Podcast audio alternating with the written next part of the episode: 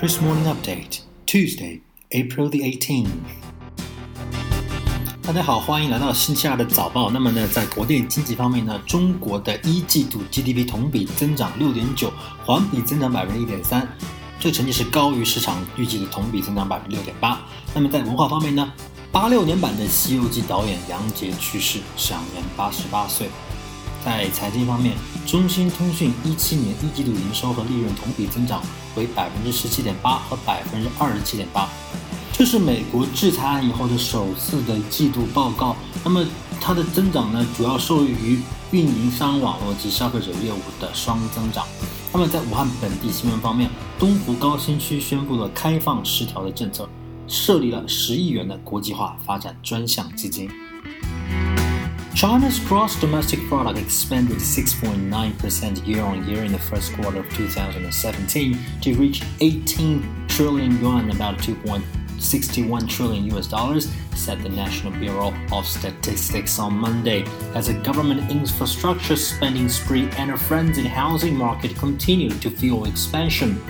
The first quarter growth pace, slightly up from 6.8% in the fourth quarter of 2016, was the fastest since the third quarter of 2015.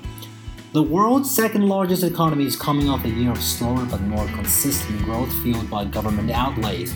China has cut economic growth target to around 6.5% this year to give policymakers more wiggle room to push through reforms after the economy grew by 6.7% in 2016, the weakest pace in 26 years. The NBS also released other economic indicators on Monday. Fixed asset investment, a proxy for long term spending, increased by 9.2% in the first quarter, accounting for 61.1% of overall fixed asset investment. Private investment rose by 7.57% in the first quarter, up from 6.7% in January February, suggesting an improved appetite from private firms to invest after a sharp loss of momentum in recent years. Real estate investment in China rose by 9.1% in the first quarter from a year earlier to 1.9292 trillion, or equivalent to 280 billion US dollars. New construction starts measured by floor area were up 11.6% in the first three months of the year, comparing with 10.4% rise in the first two months, the MBA's data shows. Renowned female director and producer Yang Jie passed away in Beijing on Saturday at the age of 88. She was the chief director of the Chinese classic TV drama Journey to the West, which has been constantly popular for over 30 years since it was first shown in 1986. The drama brought endless joy to audiences, accompanying generation after generation as a much loved portrayal of China's most famous literary work. The series became immensely popular in the 1980s and is widely considered a classic even now. ZTE posts solid results in first quarter of 2017. The Chinese telecom equipment maker ZTE Corp on Monday said its first quarter net profit rose 27.8% because of demand of its carriers network and consumer business after the US lifted its export ban on the Shenzhen based world's fourth largest telecommunications equipment by revenue.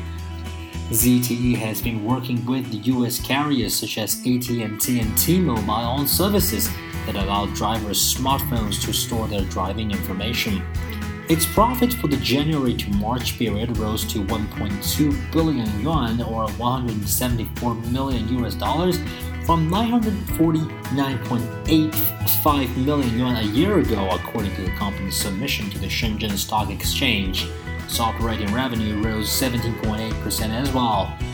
The company says that in 30 countries, its pre 5G products are now deployed in 40 some networks.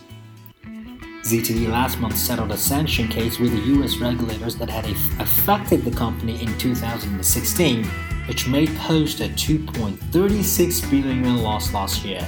The company paid a penalty of 892 million US dollars for violating US export restrictions to Iran and DPRK.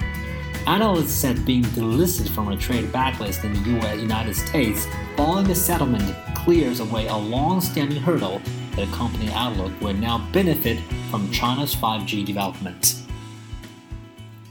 And that's all for Tuesday's Kris update, and stay tuned for our version on the 19th.